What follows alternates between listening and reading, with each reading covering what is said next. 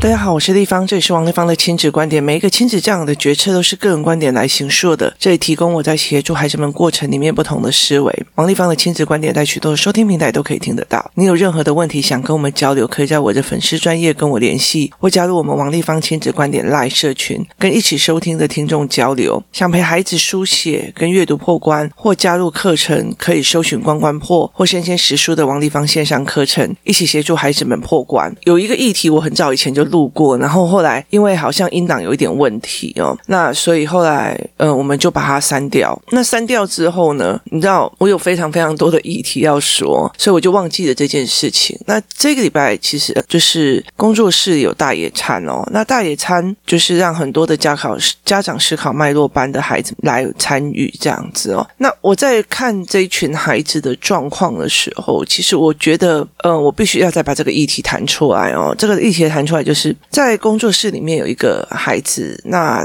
其实我们每次哦，他陪着他哥哥从他的学校走回来的时候，他从他哥哥从学校走回来的时候，我都会觉得说，他根本就没有在看路哦，没有在看路。为什么？因为他是他们家最小的，所以其实他并不需要自己去看路，他并不需要自己去筹办很多事情哦。那他就觉得说，别人就应该要等他，或别人应该会叫住他，所以他就是自己默默的走他自己的。那他。甚至其实没有在呃观察路边哦，那其实完全都没有这样的状况。他是就是什么事情都很平淡，然后什么事情都哦嗯这样子的孩子哦。那我觉得这几年这样子的孩子的比例越来越高了，他的比例越来越高。那。嗯，阿妈那时候曾经跟我讲说，要不要带着这个孩子哦，就是重新走一次，然后教他这里是什么店，那里是什么店，那里是什么店哦。那呃，带着他看。那时候我就说，问题根本就不是在这里哦，问题就是在于是孩子对很多事情没有好奇心。所谓的没有好奇心，就是诶，这里在卖什么啊？诶，那里在做什么啊？哦，那个在干嘛？我觉得这种东西的语言都没有哦，所以叫做发现的语言哦。那我记得，呃，我女儿还很小的时候哦，我女儿还很小的时候，我常干一件事情哦。那时候其实，呃，我常常抱我的女儿。我的身体有很大的一个问题点，就是我太常抱小孩了。就是在我生产过后哦，然后呃，在育儿的过程里面，我太常抱孩子了。而且有一段时间哦，我就是那种拿着那个背带，有没有？然后让孩子面向呃那个路口，我就是面向外面，然后我背着他们哦，然后到处跑，那我当然可以把他们放在推车上，可是我非常非常多的时间都是把他们背在身上，那导致其实我的那个腰啊，然后跟那个什么骨盆啊，其实都走位了。那问题，然后我的膝盖也出了状况哦，所以其实后来的后遗症不少哦。可是我觉得他唯一让我觉得非常非常好的一件事情，是因为他等于站在我差不多高的视角在看事情哦，就是如果今天小孩是两岁，然后被我背在前面，或者一岁多被我背在前或抱上来哦。那基本上他就是差不多的视角，他并不是小孩的视角在看事情哦。那那时候其实我呃会常常因为这样子哦，我就常常带他去呃逛街啊或干嘛这样。那我逛的街也并不是一般的，就是那种什么呃百货公司。我很喜欢逛那个，例如说文创市集啊，或者是像嗯、像那种什么，例如说百货公司，像星光三月那在那个什么信义区里面，他们常常会有类似什么呃欧洲市集。日本市集，就是各个有文化特性的市集。然后呢，我会喜欢去逛那种所谓的迪化街的那种市集，然后或者是。年货大街啊，或干嘛这样子哦？那我常常会哦，这是什么啊？哇，原来是这个诶，然后我就会讲解给孩子听，我就讲给孩子听。哇，这个是怎样怎样怎样？哇，那里有什么呢？哇，这里有什么？然后我就会跑，就是跑过去这样子，小跑跑跑过去哦。所以其实我我会让他们感觉是很多事情都好新奇哦，然后我就会哇哇哇这样叫哦。那。其实，呃，我记得我曾经在很久很久以前的时候，我们在看那个广告学的广告心理学的部分的时候，他常常在讲一件事情哦，很多的孩子哦，很多的孩子，呃，在判别这两个。这两个玩具哦，哪一个要买哪一个的过程里面，他们通通常常看到的是惊叹号，哇呜！所以你会看到有很多的呃美国的玩具啊，都会有那种 W O W 哇那个那个 mark 哦，所以其实那会带成哦，这个好像很新奇的样子哦。可是台湾的很多的孩子没有，台湾很多的小呃爸爸妈妈，如果小孩子说妈这是什么，又没什么，干嘛要买？好，然后或者是妈妈，我想去那边看，太危险了，不可以哦。就是我们把他们的好奇心是打掉的。可是那一段时间呢，我几乎呢，几乎尤其是我女儿，我几乎就是一直在她哇哦嗯，然后就一直在做这一件事情哦。所以其实我常常会觉得，呃，带他们去看哪一些事情这样子哦。那呃弟弟的时候，我就比较少，我还是这样把他带到上面去。然后其实你知道吗？越来越老了人，就是没有办法有那个体力哇的时候，这个时候其实对他来讲最厉害的就是姐姐，因为姐姐就哇哦哦，他就是开始。哦，那是什么？我想去看。哇，那里有扭蛋，然后就赶快冲去看。好，他们的其实呃，他们的状况就会变成这个样子哦。所以我对很多事情所表现的出来的好奇，我很喜欢对新的事物的好奇。那是什么？是什么原理啊？他的心理状态是什么啊？他为什么会是这个样子啊？然后我就会想要去知道，然后我就会去想要探险，我就会想看哦。那其实像，最近我在跟我的儿子在看呃一部片，我就是三不五时就放着让他看这样。那我其实后来我就会跟他讲说，其实如果你喜欢的一个女孩子，或者是喜欢的一个伴侣哦，呃，我后来才会理解一下，他会常常呃表示疑问哦，为什么是这个样子啊？我想要去那，他对很多事情都有好奇跟信任，然后他其实就是一个成长性人格。那我的儿子就问我为什么这样说，我说因为你提出好奇了，你提出疑问了，为了解决你这个疑问，你会去找出答案。那当你找到答案按的时候，就是从不懂变成懂的过程。那太多的孩子就在等哦，那你要我怎么做嘛？能解释意思吗？然后很多的时候他好奇啊，不可以，现在不可以玩这个哦，老师在上课哦，那个不能玩这个哦，老师在做什么？好，所以导致这一群孩子的状况就会变成我。这个东西不行哦，那个东西不能哦，那个怎样好，就会变成这个样子的状况。所以我就常常会跟很多的孩子讲，他没有任何的好奇，他没有任何的愉悦，好，所以其实到最后他就会变成这个样子哦。那他就是对人生百般无奈哦。那其实后来到最后，我为什么会觉得说很多的上瘾症会开始的一件原因，是在于是当你对很多事情都觉得很无趣的时候，就是有个刺激性的会吸引住他上瘾，因为他有感官。那所以其实很多的孩子，例如说他很痛苦，他很痛苦，他在他的学校很痛苦，他呃他的妈妈，他明明很讨厌这个男生，但是他他为了他的妈妈，就还要跟这个男生出去，跟着这个孩子出去。好，他这个痛苦哦，其实就会去让自己移转。例如说，我要开，我要打电动，然后或者是他会自己自虐自己的手或自己的干嘛，就是让自己的感觉还在别的地方被感觉到。所以，其实我觉得那时候，其实这种方式对我来讲是很可怜的。那孩子的好奇心，有时候就你要玩什么东西就，就哦先弄掉这样子哦。所以，像工作室有非常多的玩具书啊，干嘛都没有。有时候为了课程的进行，他就我们就会先让他们这样子，就是。就说你先放下，可是有时候真的是等到结束的时候，就让他们开始玩玩一段时间哦。那让他们去保持那个好奇的东西可以结束，或者是他愿意跟人家讲哦，这是一个非常非常重要的一件事情哦。所以其实我后来在发现，例如说大野餐的时候，大家有很多的小孩去摆摊位嘛，那他们很难去，就是我觉得我看到很多的孩子很难，哇，这里有什么？诶，哦，这里在卖什么？老板这个怎么卖？我觉得那个对那些的好奇其实。其实很少，然后甚至他们有一有一摊是在卖宝可梦卡，然后那个宝可梦卡的时候，他就是过去这个怎么卖，他们连话都不太敢讲，就是每一个人都很畏缩这样。所以其实我觉得，在他们其实不知道这个时候应该有什么反应或干嘛。那当然，我觉得像我女儿这样子也是又有坏处啊。我的坏处是什么？我记得那时候两年前疫情前一年，我们带他们去那个呃京都跟大阪。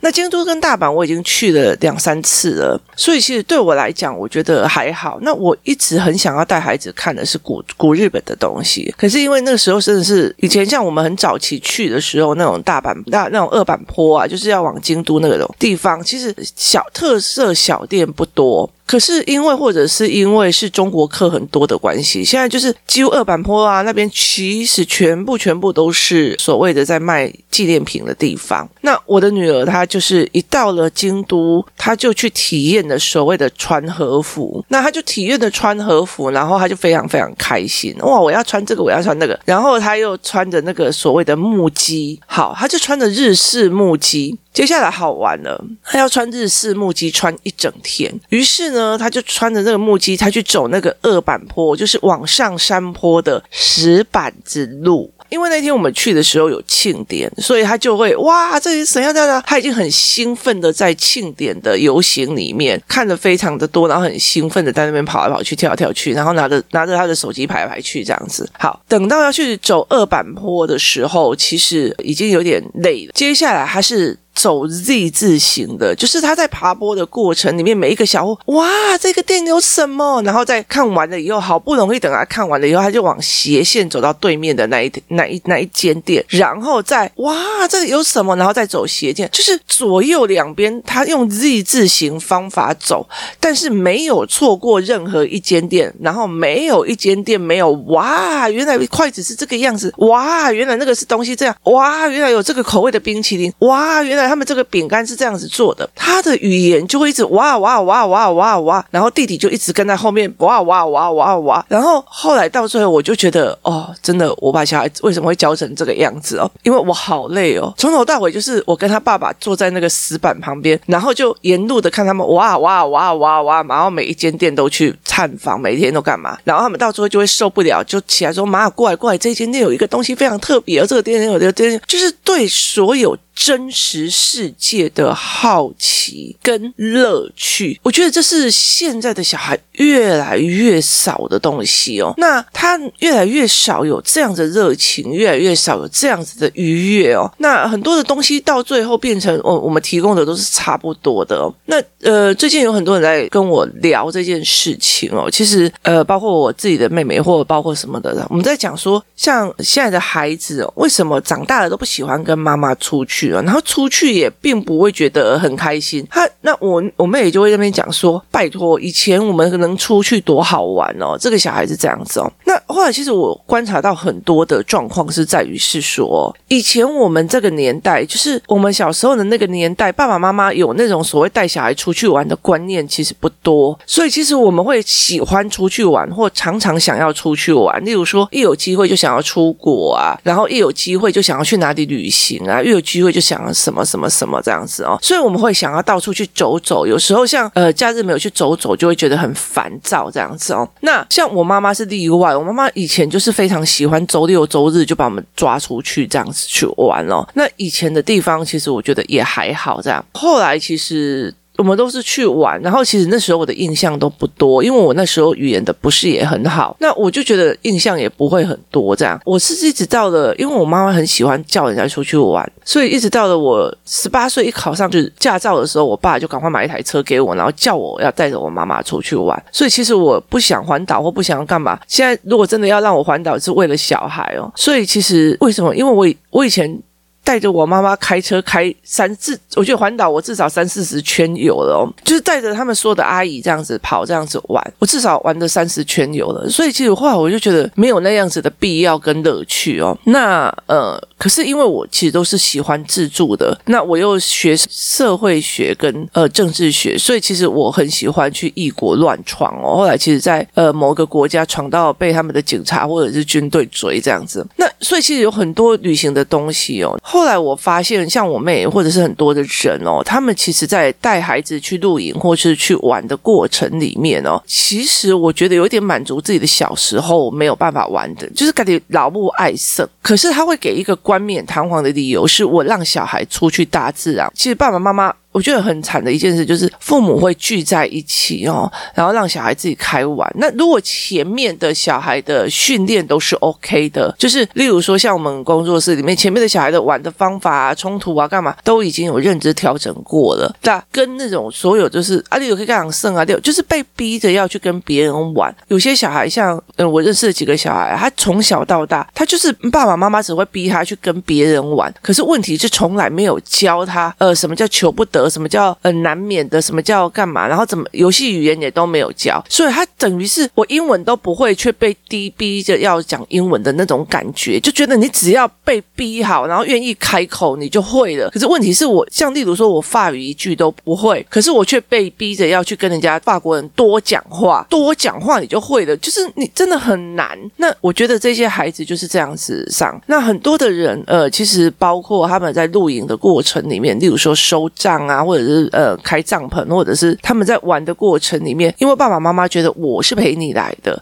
所以他们一边做又一边不甘愿的碎念，例如收帐的有收帐的焦虑，就开始一直骂小孩，一直骂小孩，一直骂小孩哦，然后一直碎碎念，你都不帮忙，你都怎样怎样怎样，那你我就会觉得，后来其实我就跟我妹讲说，拜托你不要再带他出去了，我觉得你就一直在那边碎念哦，然后你明明就是自己想玩，都讲的好像冠冕堂皇在陪小孩出去哦，那后来等到小孩大了以后，打死不跟他们出去去玩。那什么东西都百般无赖，就是哦，嗯，哦，就是你你一直被人家快乐一点啊，开心一点啊，开乐那些东西都不是他要的哦。所以后来我其实会在很多的时候，他们就觉得说，为什么我的呃女儿就看到什么都很开心，看到什么都很愉悦，然后去任何地方都玩都是很特别。很大的一个原因是因为我小时候带着他看的时候的时候加入了非常多，哇，哎，那里又开了一家店呢，哇，那是怎样有的没有的。好，哎，我很想要去踹那一家店，你要不要陪我去然后。我觉得那个东西很特别，我想要去试试看，所以我常常会跟我的女儿有这样子的呃语言，或者跟我儿子有这样子的语言哦。例如说捷运，台北市的捷运有一种一个蛋糕店里面的机器，那那个机器你只要用悠游卡买它的那个呃蛋卷或干嘛的没有的哦，就是那个蛋糕卷哦，它就会用机器手臂把你要的东西放到你的位置上。那我就会觉得哇，这好特别，我们来玩看看。然后我就跟他讲说，其实我觉得很多事情啊，人生如果到最后，其实在这么年代。搞不好，机械代替人力的很多，但是要制造设计机器的人才是未来会主流的人。然后他们就会哦一边看说，这是什么逻辑啊？就一堆小孩就躲在那个小小的视窗里面去看他机器里面的造结构哦，然后让他们去看说，哎，我跟你说，因为以后呃可能没有电源，然后需要这个东西，所以你们要看一下结构设计的人是很重要的。那像昨呃昨天的前天呃我们去看那种冰淇淋制造机，就是你点选的食物。之后，它就会掉下来一个冰淇淋呃盒子，然后冰淇淋就把它弄上去，然后接下来就会移到另外一个地方再撒那个酱料。那我就会让他们去看这个整个逻辑，就我我会常哇哇哇，然后带他们去看哦。我尽量让他们去接触非常多的新的事物，然后愉悦说哇，这世界走出去应该会有很多有趣的事情。所以基本上像我女儿小时候比较常在日本玩这样子，然后后来其实我就会各个国家就去哦。那呃，其实我觉得在很多地方，其实呃，孩子的爸爸是学建筑的。我们其实有一段时间在讨论说，呃，曼谷、香港，然后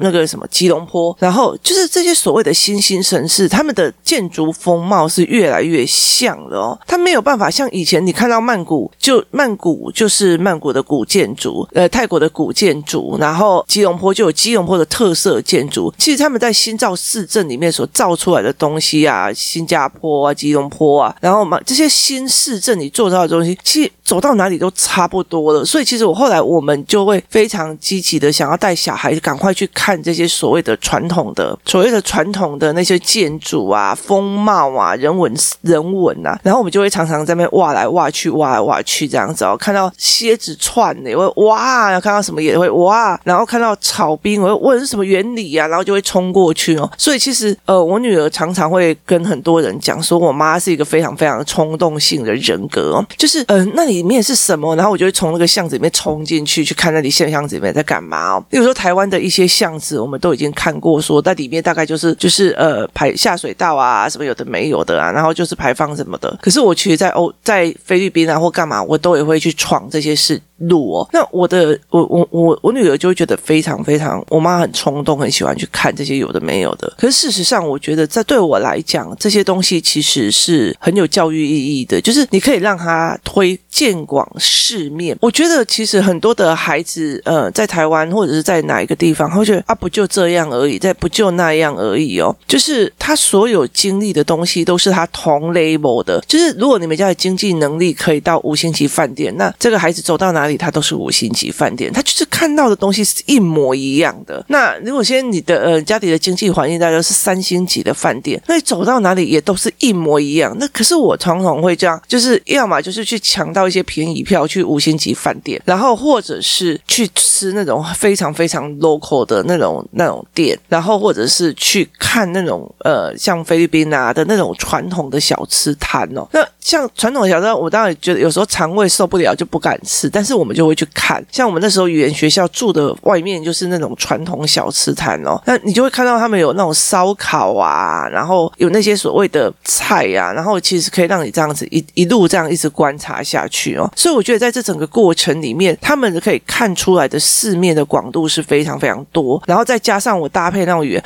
哇，为什么？为什么？呃，为什么菲律宾 Seven 跟我们的 Seven 的摆设会差这么多？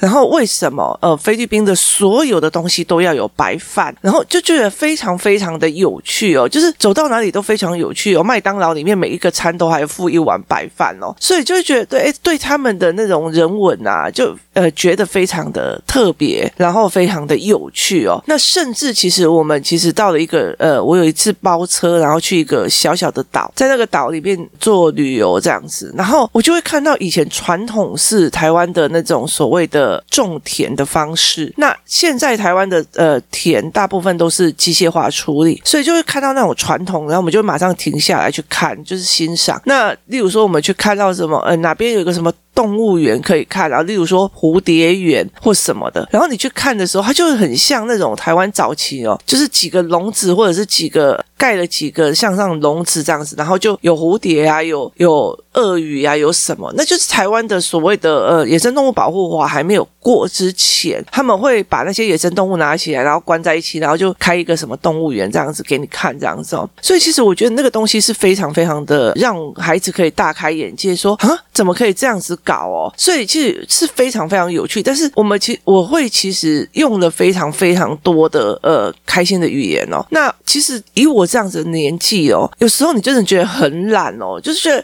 啊，那样模型啊，啊，这也就是这样而已哦。那真的是五十年代的什么台湾哦，然后就是你到任何地方你都会这样。可是我其实后来我会觉得说，我我就好像我就算回去五十年代的台湾，我就看到这个东西，我觉得非常非常特别哦。像例如说，我们去柬埔寨的时候，看到他们的那个那个呃牛长得像羊，因为他们很瘦哦，所以就看起来就像羊这样子。然后看到柬埔寨的孩子哦，就是拿了一坨东西就开始踢足球，因为他们没有钱买。足球，那我就会觉得说，哦，篮球因为它有弹，它需要有弹性，它才可以拍球，才可以运球。所以其实，呃，像比较贫穷的国家，孩子们都是以足球为开始的，他们没有办法去练，就是篮球比较少练啦。因为篮球的要件，第一个他要篮球框，第二件事情就是他要买得起好的呃篮球，然后他们的那种沙土地或泥巴土地，其实也没有拍球，也没有办法真的运球运得很好。那有段时间在菲律宾，我们去一些呃地方。的时候，就有个海岛或者是某些地方，你就可以看到很多的小孩聚在一个篮球场里面在打篮球，这样。那我们也会去看他们，哇，他们这样打篮球，他们这样子玩的，就是其实那个东西是很愉悦的。那其实像呃，我们去菲律宾的时候，那在一个岛里面在看他们打篮球的时候，我女儿也讲了一句话哦，她说我们要花钱来这边享受这个风景跟这个海景，可是他们就生活在这个海景里面哦，到底谁比较哀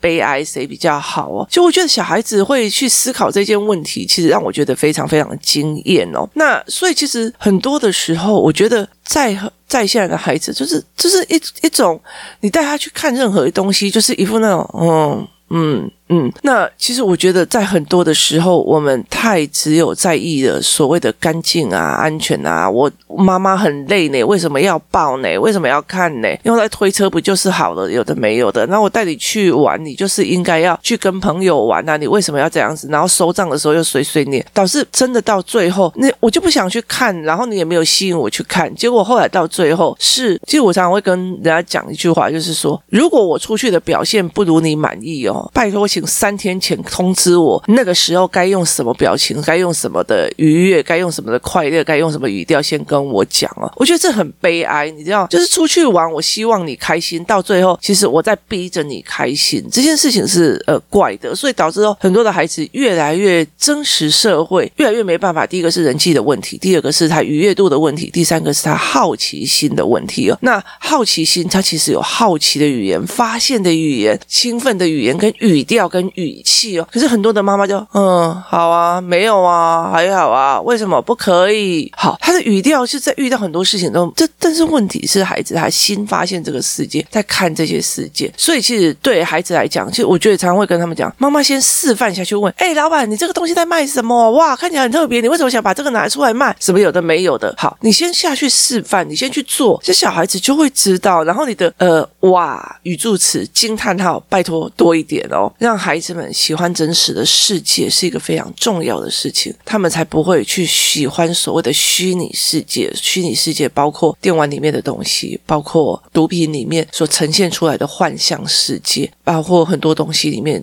呃，例如说，呃，有一些宗教里面所提。提出来的幻想的或者是的东西哦，我觉得这是一个非常非常重要的，就是润世去面对真实的社会，享受真实的社会，发现真实的社会的美好，发生真实社会的愉悦，这是一个非常非常重要的一件事情哦。孩子他们对人生对这个世界会不会觉得很愉悦很开心哦？还是他就觉得哈、无聊没搞头，好无聊哦？好，这样子其实是很重要的一件事情哦。所以其其实后来像工作室孩子聚在一起哦，什么。东西都没有，就算拿个垃圾袋，他们也可以拿起来当足球玩了哦，或者是当踢运球玩。其实对我来，呃，当球在运球，在在抛接球，其实你就会觉得这些孩子其实他们玩得非常非常的自在哦。像我们带他们去山上玩的时候，他们什么东西都没有带哦，包括只要玩竹子啊、玩草啊，他们就会非常开心，因为他们脑袋里面会想一堆东西哦。那那一天，呃，其实我不准我的小孩去那个呃。大野餐，结果后来到最后，他自己还是骑脚踏车哦，